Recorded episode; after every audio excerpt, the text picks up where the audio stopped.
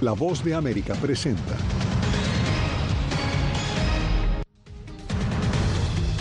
Estados Unidos inicia proceso de reunificación familiar para migrantes de Colombia, El Salvador, Honduras y Guatemala. Texas refuerza la alambrada a lo largo de su frontera con México. Un fin de semana de clima extremo vivieron millones de estadounidenses. Tormentas de lluvia y vientos ayudaron a apagar la ola de calor, pero causaron estragos en varias ciudades. Y Arabia Saudita planea una cumbre por la paz de Ucrania.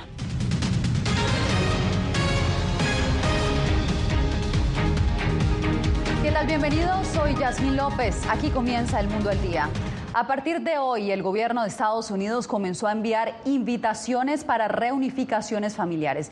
Esta política está habilitada solo para personas de cuatro países específicos. Para conocer los detalles, me acompaña en directo Paula Díaz. Paula, explícanos cómo funciona este proceso y quiénes podrán ser beneficiados. Yasmín, el Centro Nacional de Visas del Departamento de Estado comenzó a enviar las invitaciones por correo electrónico y postal, según el nuevo proceso para la reunificación familiar destinado a ciudadanos de Colombia, El Salvador, Guatemala y Honduras. Es importante aclarar que está dirigido a quienes ya tienen una petición familiar aprobada. El Departamento de Seguridad Nacional anunció la implementación de un nuevo proceso de reunificación familiar que ofrece una visa humanitaria a quienes pidieron reunirse con un familiar a través del formulario I-130 y fue aprobado. La meta es reducir la espera, que en algunos casos superan una década. Ese programa de reunificación familiar es para esos colombianos, hondureños, guatemaltecos y salvadoreños que va a permitir al gobierno que entren al país con un permiso humanitario y se les va a dar un permiso de trabajo por tres años. Lo que sabemos es que la petición familiar estuvo sometida y aprobada. Angélica Martínez vive en Colombia y aspira a obtener esta visa humanitaria para reunirse en Florida con su madre, que padece de cáncer y presentó la solicitud hace cinco años. Primero, pues nunca me han dado la visa. Segundo, tengo la aprobación, el I-130 aprobado, el formulario. Creo que es como la forma más rápida para poder ir a estar con mi mamá.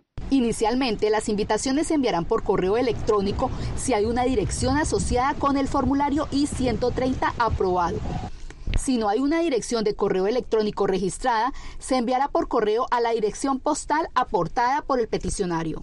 El gobierno va a elegir a los candidatos que van a ser elegibles para esta visa humanitaria de tres años.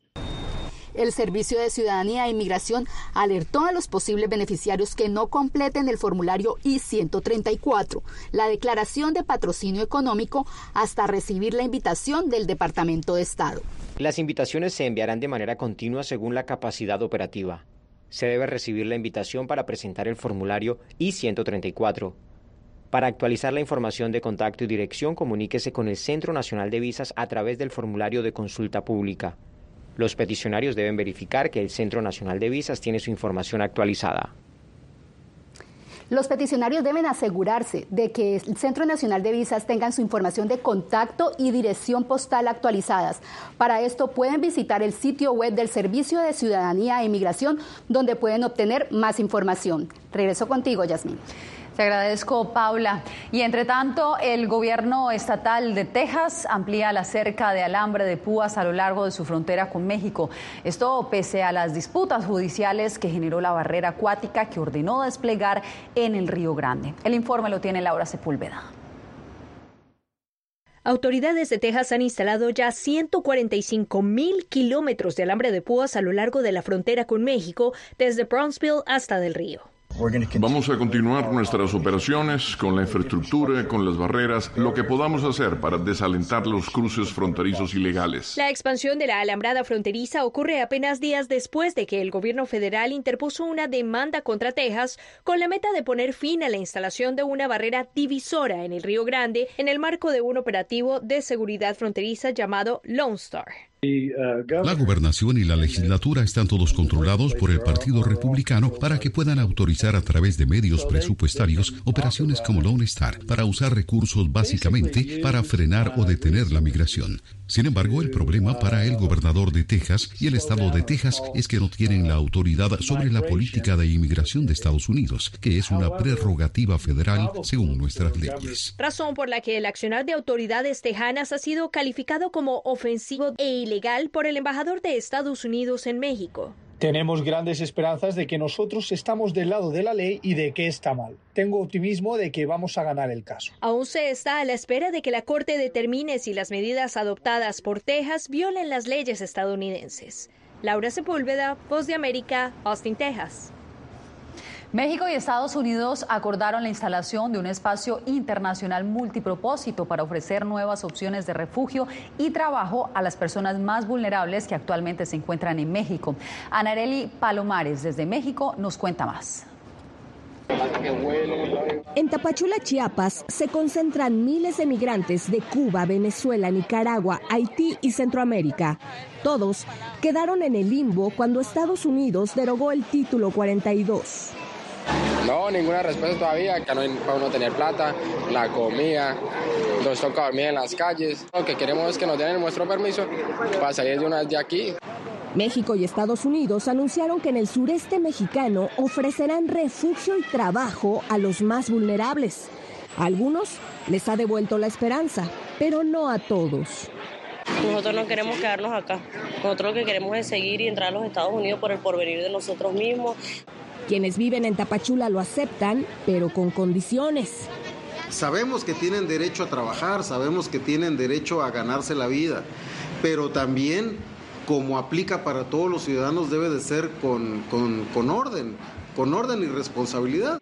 Ambos gobiernos buscan que el paso internacional favorezca una migración más ordenada y humana.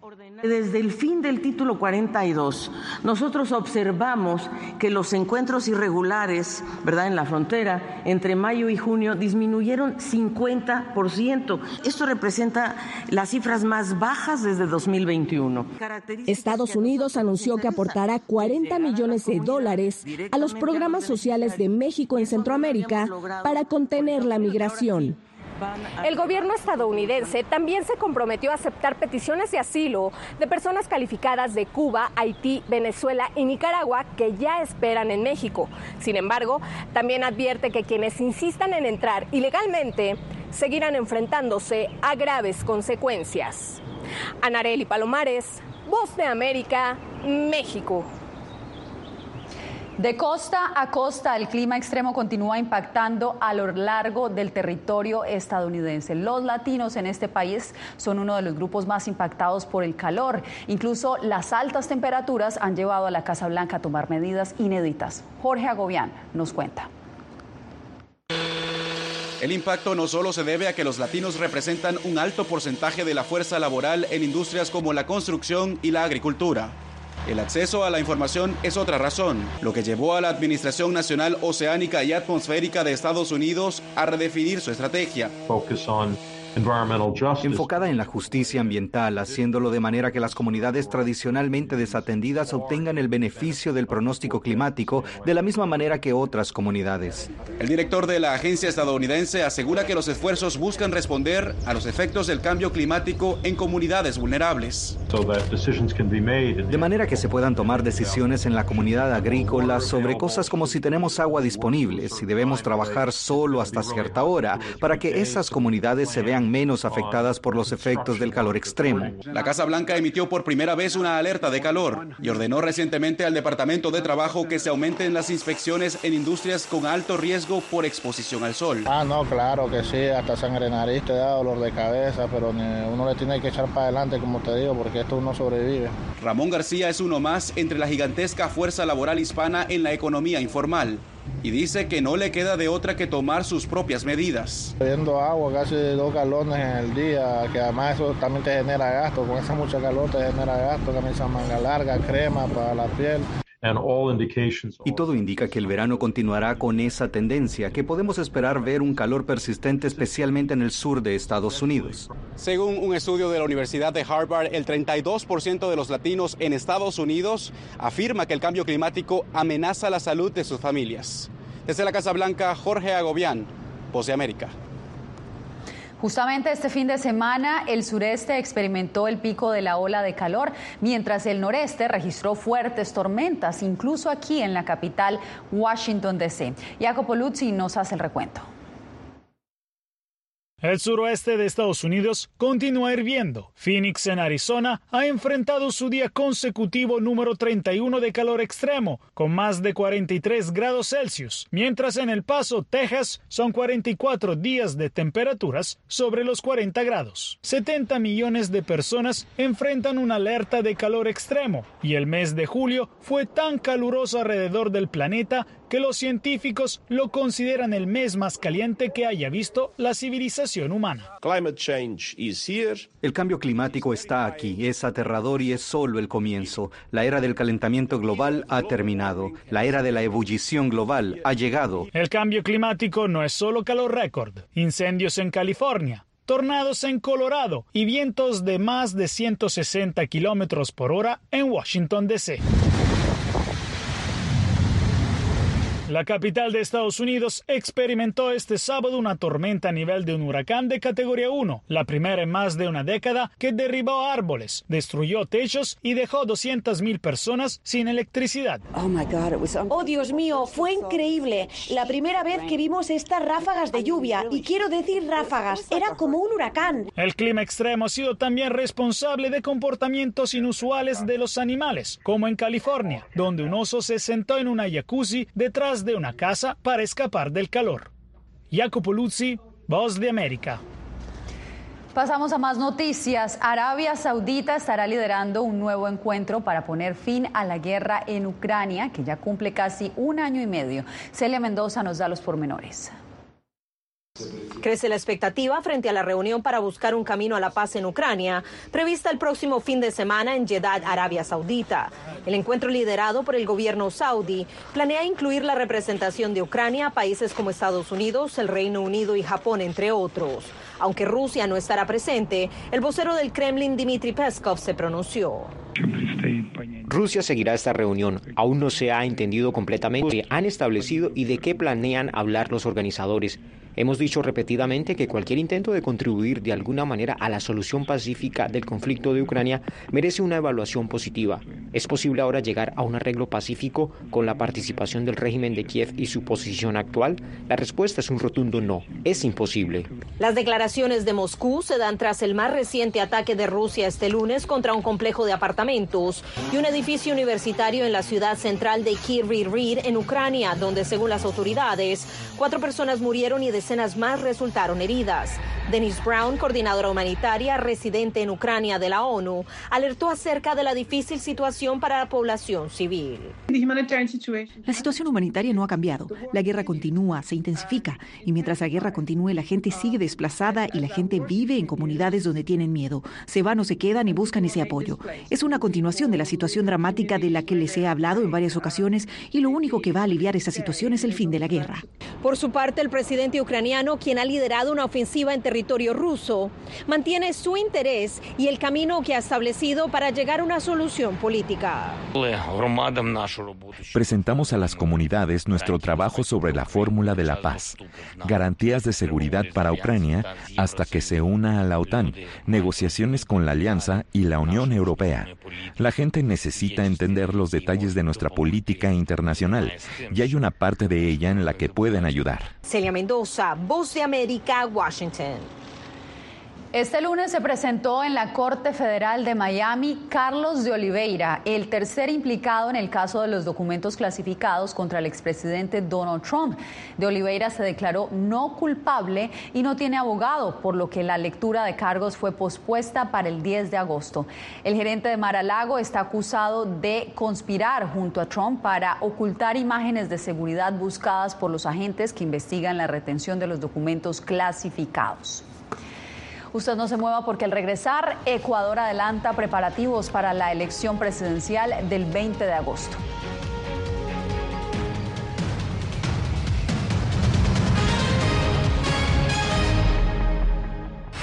no he visto un peligro en la libertad de prensa. Periodismo, la prensa libre importa, una coproducción de La Voz de América y Telefuturo. El problema que se va acentuando se llama libertad de expresión. Disponible en vozdeamerica.com. actualidad. Que la inteligencia artificial va a estar presente en nuestro día a día. Intentan sacarse de encima a trabajadores.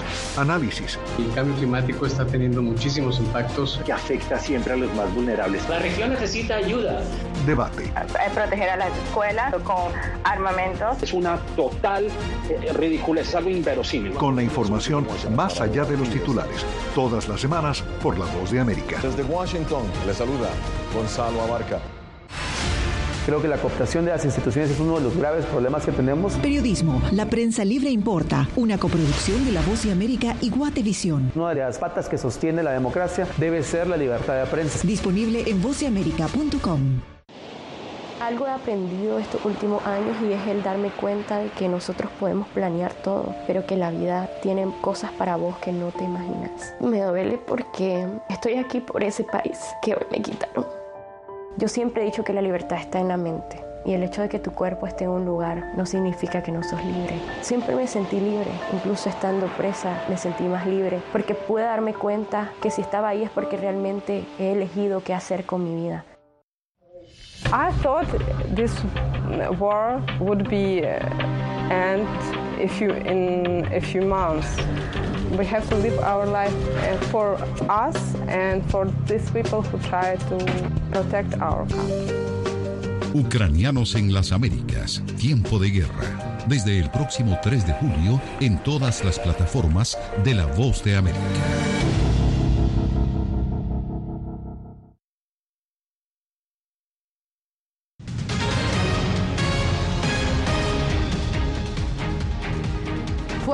Nicolás Petro, hijo del presidente de Colombia, Gustavo Petro. Nicolás y su exesposa fueron arrestados como parte de una investigación por lavado de dinero y enriquecimiento ilícito. Así lo informó la oficina del fiscal general de ese país. El presidente Petro manifestó que es doloroso el encarcelamiento de uno de sus hijos, pero aseguró que no interferirá con el proceso legal.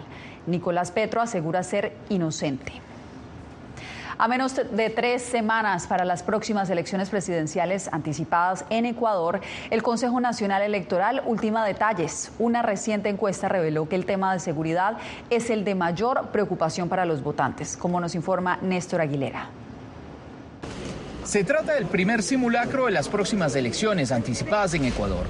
Un proceso inédito en la historia reciente del país andino tras la disolución de la Asamblea Nacional en mayo pasado y en medio de un contexto de marcada violencia provocada por organizaciones criminales y también por el escepticismo. Según los últimos datos del Latinobarómetro de las Américas, el 87% de los ecuatorianos se siente insatisfecho con la democracia. Este es un llamado de atención profundo a las élites políticas del país. El simulacro electoral forma parte de las últimas actividades oficiales del CNE antes de los comicios del próximo 20 de agosto. El organismo también trabaja para dejar listo el material electoral que incluye la impresión de casi 40 millones de papeletas. Para que el día de las elecciones podamos llegar al 100% como corresponde y demostrar transparencia. Previamente, la presidenta del Consejo Nacional Electoral estuvo en Washington para comprometer la observación de la OEA. Este es un proceso electoral inédito en Ecuador. Al igual que en otros espacios de la vida nacional, el tema de los elevados niveles de violencia aparece como preocupación número uno del electorado. Así lo reseñó un reciente estudio de opinión. Uno de cada dos ecuatorianos indica que la inseguridad y la delincuencia es el problema que más les preocupa. La última prueba de fuego que llevará adelante el CNE previo a las elecciones 2023 será el debate entre los ocho aspirantes a la presidencia de la República, que se llevará a cabo el próximo 13 de agosto, apenas una semana antes de los comicios. Néstor Aguilera, Voz de América, Quito. El gobierno de Bolivia, que tiene una estrecha relación comercial con China, está impulsando el uso de los yuanes en su economía. Con la moneda del país asiático buscan abordar el problema de la escasez de dólares. Fabiola Chambi nos trae los detalles. Señalar que ya el Banco Unión ya está haciendo operaciones con yuanes con clientes. Así, el ministro de Economía, Marcelo Montenegro, confirmó que este banco estatal boliviano ya está manejando transacciones financieras en yuanes y se avanza en las gestiones para la apertura de un banco chino. Ante la escasez de dólares, sobre todo empresas importadoras ven los yuanes como una alternativa por la cercanía de Bolivia con el gigante asiático. Pero expertos consideran que aún predomina la hegemonía de la divisa estadounidense en la economía diaria. Yo creo que están facilitando el comercio con China aunque tenemos un déficit muy grande, déficit comercial con la China. El año pasado, por ejemplo, aproximadamente unos 800 millones de dólares hemos, eh, hemos eh, exportado y hemos importado 2.500 millones de dólares. El gobierno boliviano asegura que las transacciones en la divisa estadounidense se están normalizando. Sin embargo, cajeros automáticos restringen el retiro de dólares y ciudadanos reportan que aún no pueden realizar sus operaciones financieras como hace algunos meses. Tengo entendido que hay escasez, pero no hay, no hay en los bancos, ¿no? Y si en el mercado negro sí hay, pero es carísimo. El otro día cambié 100 dólares y me, me dieron 748 bolivianos. China impulsa desde hace mucho la internacionalización del yuan para que no solo sea una moneda de reserva, sino también divisa de intercambio. Un boliviano equivale a 1,03 yuanes y un dólar es igual a 7,15 yuanes. Fabiola Chambi, Voz de América, Bolivia. Sífilis congénita, una enfermedad que está afectando a recién nacidos en varios estados de Estados Unidos. Tenemos los pormenores al volver.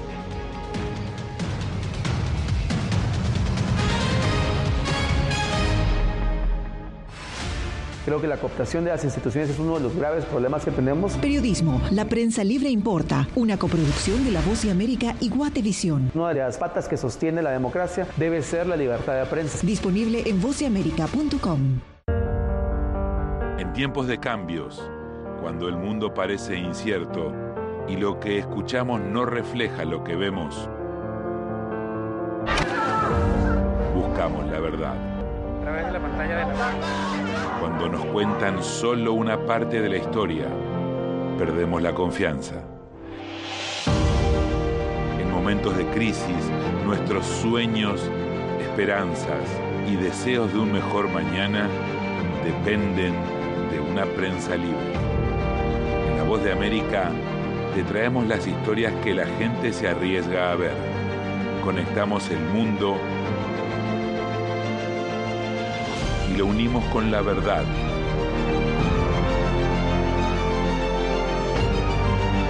En La Voz de América te presentamos el panorama completo.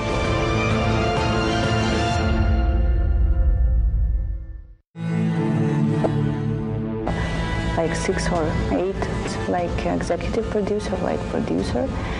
And uh, I work with uh, Netflix, with Bollywood, with Hollywood. And now I don't have anything. Ucranianos en las Américas. Renacer en Panamá. Una producción especial de La Voz de América. Disponible en todas nuestras plataformas. Aquí tenemos varios desaparecidos y muertos y amenazados todos. Periodismo. La prensa libre importa. Una coproducción de La Voz de América y Fuerza Informativa Azteca. Disponible en vozdeamerica.com.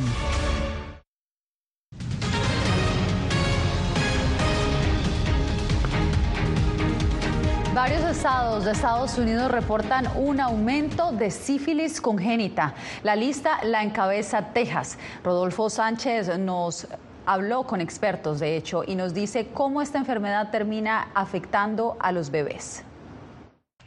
Texas es uno de los estados en donde nacen más bebés con sífilis congénita en Estados Unidos, de acuerdo con los Centros para el Control y Prevención de Enfermedades en el 2021 se reportaron 685 casos de sífilis congénita en Texas.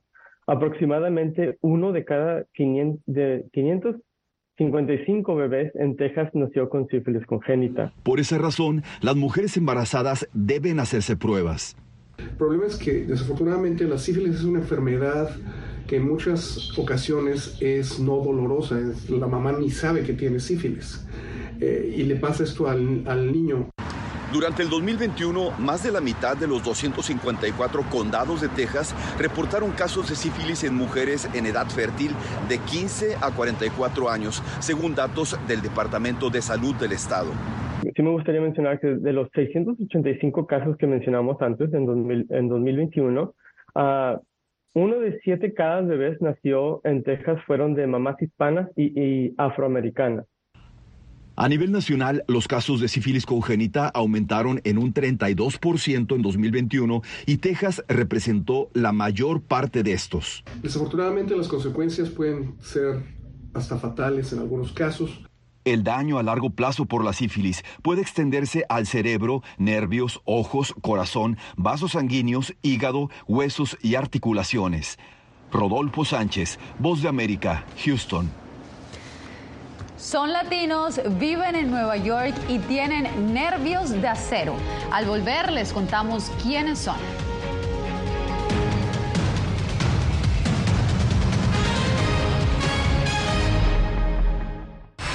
No he visto un peligro en la libertad de prensa. Periodismo, la prensa libre importa, una coproducción de La Voz de América y Telefuturo. El problema que se va acentuando se llama libertad de expresión. Disponible en vozdeamerica.com. Actualidad. Que la inteligencia artificial va a estar presente en nuestro día a día. Intentan sacarse de encima a trabajadores. Análisis. El cambio climático está teniendo muchísimos impactos. Que afecta siempre a los más vulnerables. La región necesita ayuda. Debate. Proteger a las escuelas con armamentos. Es una total eh, ridícula, es algo inverosímil. Con la información más allá de los titulares. Todas las semanas por La Voz de América. Desde Washington, le saluda Gonzalo Abarca. Creo que la cooptación de las instituciones es uno de los graves problemas que tenemos. Periodismo, la prensa libre importa, una coproducción de La Voz de América y Guatevisión. Una de las patas que sostiene la democracia debe ser la libertad de prensa. Disponible en vozdeamerica.com. Algo he aprendido estos últimos años y es el darme cuenta de que nosotros podemos planear todo, pero que la vida tiene cosas para vos que no te imaginas. Me duele porque estoy aquí por ese país que hoy me quitaron. Yo siempre he dicho que la libertad está en la mente. Y el hecho de que tu cuerpo esté en un lugar no significa que no sos libre. Siempre me sentí libre, incluso estando presa me sentí más libre, porque pude darme cuenta que si estaba ahí es porque realmente he elegido qué hacer con mi vida. I thought this war would be uh, end if you in a few months. We have to live our life uh, for us and for these people who try to protect our country. Ucranianos en las Américas, tiempo de guerra. Desde el próximo 3 de julio en todas las plataformas de La Voz de América.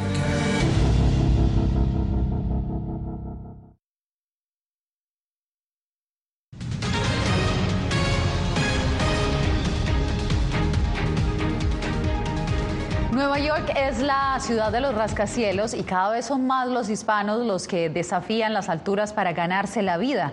Ángela González nos trae hoy la historia de los limpiadores de ventanas, unos trabajadores con nervios de acero. Llega durante las horas del día. Hoy es otra rutina en las alturas para Mario Campos, un ecuatoriano que encontró un mejor salario limpiando ventanas atado a un arnés y balanceándose en los rascacielos de Manhattan. No me da miedo, sí me gusta, me enseñaba eso, no es como hay ciertas personas no tienen la misma capacidad como para hacer esos trabajos, como que a mí me preguntan, me dicen que una persona está loca porque se va a tirar, pero ya depende de cada persona. La capacitación para estas tareas de alto riesgo en algunos casos es gratuita y es uno de los trabajos que buscan los migrantes. Normalmente ellos tienen que aprender por, por, su cuenta, ver cómo se hace, ver a los demás. Siempre les he dicho que aprendan de los demás. Y lo uno, lo básico, a poner a usar este que es un cilindro, se pone esto a usarlo, más que todo a usar esto. Pero la práctica ellos tienen que tenerlo en las ventanas, porque de nada sirve que ya, ya puedo tirarme si no tiene la práctica para limpiar lo que nos enseñan en el OSHAL, cuando reciben las capacitaciones, todo. Y hay que poner en práctica las enseñanzas que nos enseñan, porque sin eso vamos como que si no sabemos, ahí sí nos podemos, nos pasa un accidente. Motivados por el pago, muchos se juegan la vida en las alturas. Según reportes, en los últimos tres años, al menos dos personas han muerto limpiando ventanas en edificios neoyorquinos. Mario terminó 15 hileras antes de bajar para tomar su hora de almuerzo. Rocco Camacho, quien murió en los ataques de septiembre 11 cuando limpiaba vidrios, se convirtió en la imagen de los que limpian ventanas en la ciudad. Ángela González, Voz de América, Nueva York. Cerramos con las imágenes del 40 Festival Anual de Globos Aerostáticos de la Lotería de Nueva Jersey que terminó este domingo, uno de los 10 mejores festivales de globos aerostáticos en Estados Unidos. Como sucede cada año, miles de personas acudieron al aeropuerto Solberg para disfrutar no solo de los globos, también de un increíble espectáculo de música en donde reconocidos artistas ofrecieron un concierto mientras los globos surcaban el cielo. Con estas imágenes me despido por hoy. Les informó Yasmín López. Gracias por acompañarnos.